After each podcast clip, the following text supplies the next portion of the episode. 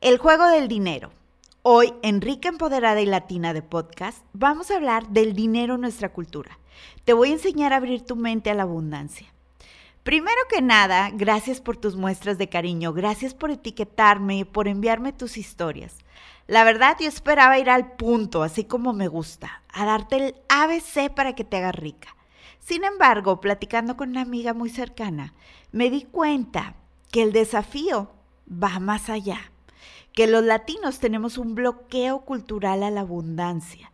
Tener dinero es casi un pecado. Si estás haciendo mucho dinero y eres hombre, de seguro eres narco. Si eres mujer, prostituta. Los latinos somos juzgados por los nuestros cuando hacemos dinero. Mi alucinación de esto es que es una creencia global. Algo que se da por supuesto, por ejemplo, todos los hombres son machos o todas las mujeres son buenas en la cocina. Durante mi vida escuché muchas veces, es más fácil que un camello pase por el ojo de una aguja que un rico entre en el reino de los cielos. Imagínate que el dinero separa a las personas, las familias pelean por dinero, etcétera, etcétera. A estas creencias, Vishen en su libro Código de las Mentes Extraordinarias, les llama rules, o sea, bullshit rules, o sea, reglas de mierda. Sin embargo, algo dentro de mí me decía que no podía generalizarse. Patricia Carreño era una extraña criatura atraída por el pecado. Me encanta el dinero Sabía que para ayudar a otros iba a necesitar mucho dinero, pero llegó el punto que me sentía mal por tener más que mi familia. Una parte de mí me decía, has trabajado muchísimo para eso, te lo mereces. Y otra me decía, es que hay tanta gente que necesita, ¿cómo puedo tener yo tanto? Después de muchos cursos dejé de sentirme mal por tener más que los demás me di cuenta que el dinero es un potencializador. Si eres una mala persona, serás una mala persona con dinero. Si eres una buena persona, también esa bondad se va a potencializar. Romper esas creencias fue todo un desafío. O sea, ¿cómo demonios te sacas del inconsciente?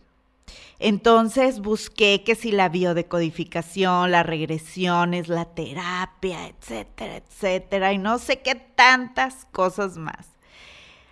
Hasta que me di cuenta que lo primero es el enfoque. ¿Eres de los que ves el vaso medio lleno o medio vacío? Yo ni uno ni otro. Decidí tomarme el agua y vender el vaso. Mientras platicaba con mi amiga, ella me decía, es que, ¿qué hago? Quiero emprender, pero no sé para qué soy buena.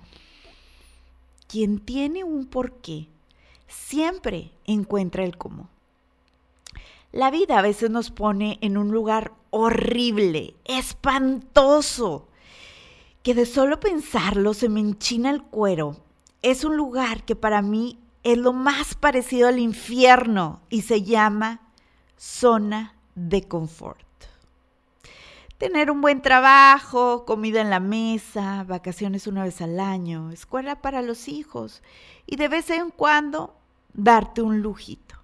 Ojo, respeto enormemente a quien piensa y vive así, sin embargo creo que la vida nos ofrece tantas cosas maravillosas y veo con tristeza en ese estado de anestesia a mucha gente. Viven así, nacen, crecen, trabajan, se jubilan y mueren sin ninguna emoción. Seguritos, con su sueldito, con su casita, y hasta te dicen, me compré un carrito, una camionetita. Nos enseñan a pensar en chiquito.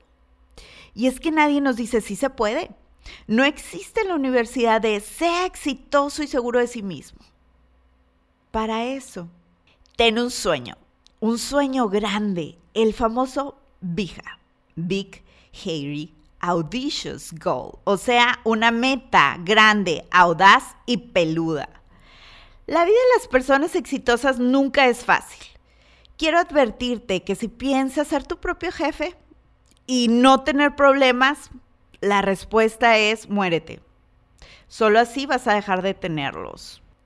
La comodidad a veces no nos deja ver lo maravilloso que puede ser la vida. Dicen que el dinero no compra la felicidad y estoy de acuerdo. Pero compra comodidad, compra experiencias, compra momentos de diversión, compra salud, compra paz. Y para mí, eso se parece mucho a la felicidad. Bueno, y a lo que vamos, ¿por dónde empiezo para desbloquear? Ten un porqué y ese será tu propósito. Y luego aterrízalo en un qué. Este es el resultado que buscas. Y entonces ve qué acciones te llevarán a eso. Y por Dios, mueve ese pequeño, redondo y firme trasero latino que la vida nos dio. Te pongo un ejemplo que escuché en una conferencia. Hay una piscina llena de cocodrilos y al otro lado una maleta con mil dólares. Y te dicen, si cruzas nadando la piscina, los mil dólares son tuyos. ¿Lo harías? Por mil dólares yo no arriesgaría nada. Sin embargo, si te dicen detrás de la piscina hay un cuarto, ¿dónde está tu mamá o están tus hijos? Y se está incendiando. Solamente tú los puedes rescatar y para eso hay que cruzar la piscina. La misma piscina llena de cocodrilos. ¿Lo haces o no? Yo creo que nadie lo dudaría. Si tu por qué no es suficientemente grande, el sueño se vuelve solamente eso, un sueño. Muchas veces me juzgaron. Va a haber mucha gente que se va a reír de ti. Consejo, no le cuentes tus planes a los losers. No aceptes críticas constructivas de alguien que no ha construido nada. Cuéntale tus metas a los exitosos. A ellos les va a dar gusto y seguramente hasta un consejo gratis te darán.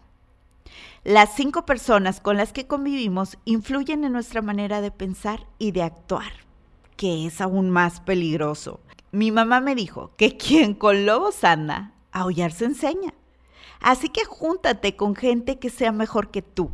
Contrata a gente que sea mejor que tú. Sube tu nivel de vibración. ¿Y sabes qué es lo más preocupante que le pasaba a mi amiga? Que no se daba cuenta que para cada solución tenía tres problemas. Los líderes pasan 20% en el problema y 80% en la solución. Busca el cómo sí. Quien tiene un porqué, encuentra el cómo. Vamos a resumir la información.